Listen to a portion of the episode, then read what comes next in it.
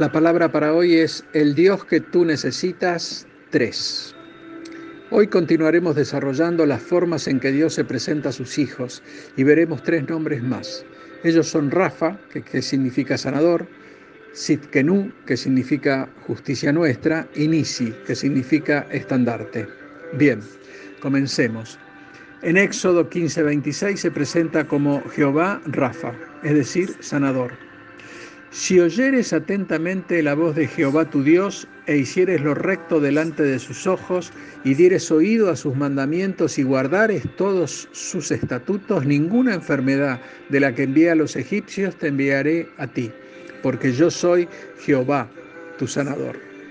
El Padre nos dio en Jesucristo sanidad de toda enfermedad, ya sea esta física, emocional o espiritual. Jesús es el verdadero Jehová Rafa ya que sanó a infinidad de enfermos, ciegos, paralíticos, expulsó demonios y también nos sana de la enfermedad del pecado y de la injusticia.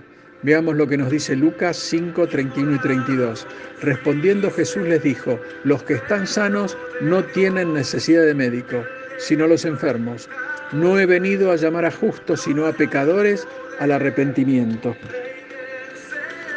En Jesús nosotros tenemos vida y vida en abundancia y puede hacer con nosotros cosas maravillosas como ya lo hizo con Israel, que en medio del desierto hizo florecer un jardín. Esto fue profetizado 700 años antes de su nacimiento por el profeta Isaías, que en su libro 32.15 nos dice, hasta que sobre nosotros sea derramado el espíritu de lo alto y el desierto se convierta en campo fértil y el campo fértil sea estimado por bosque esto es realidad hoy en Israel.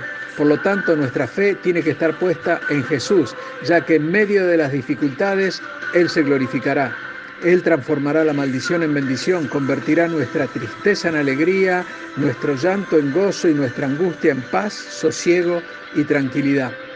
Todo es posible para nuestro gran Dios. Acércate al trono de la gracia porque Él, el verdadero Jehová Rafa, quiere sanarte tanto física como emocional y espiritualmente. Solo tenemos que rendir nuestro corazón y dejar todo en sus manos.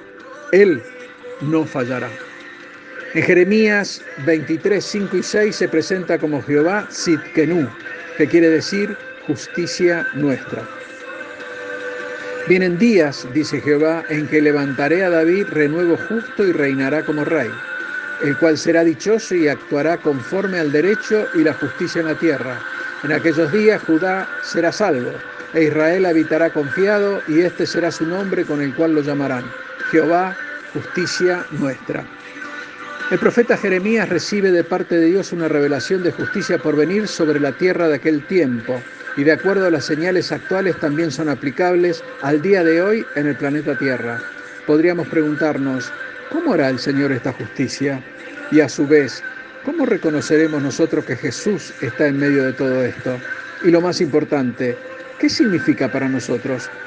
Pablo nos enseña sobre la justicia de Dios. Veamos Romanos 1.17. Porque en el Evangelio la justicia de Dios se revela por fe y para fe, como está escrito, mas el justo por la fe vivirá. Gálatas 3.6. Así Abraham creyó a Dios y le fue contado por justicia. Romanos 4:6. ¿Es pues esta bienaventuranza solamente para los de la circuncisión o también para los de la incircuncisión? Porque decimos que a Abraham le fue contado la fe por justicia. Queda claro que la justicia de Dios se revela a través de la fe. El creer en que Dios envió a su Hijo para salvar a un mundo perdido es vital. Creer y aceptar a Jesús y su sacrificio hecho por la humanidad toda. Por último, Pablo nos muestra que Abraham creyó en la justicia de Dios para con su vida.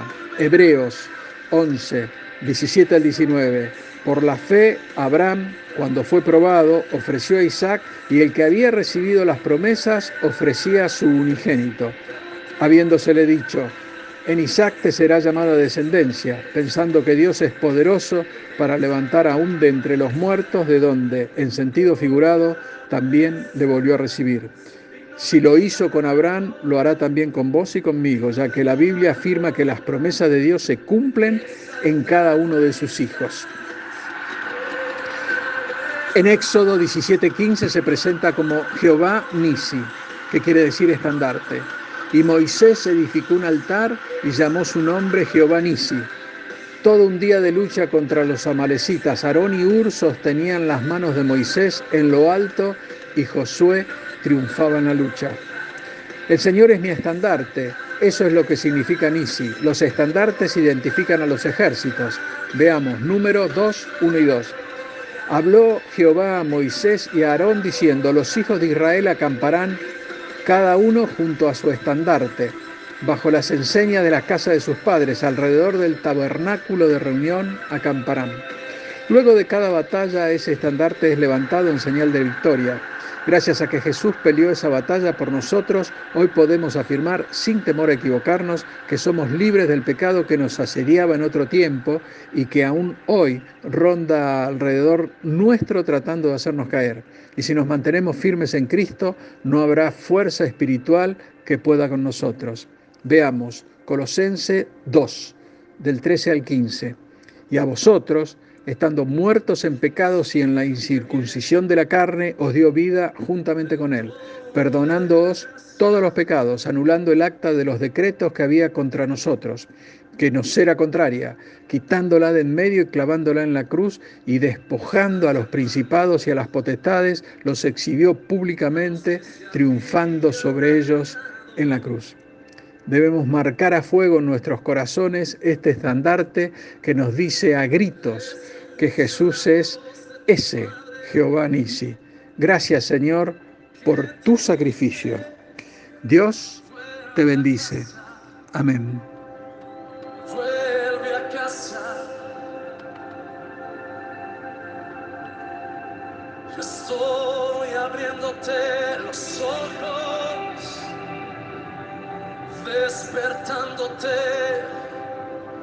al propósito que tengo para ti. Escucha un sonido, Escucha un sonido.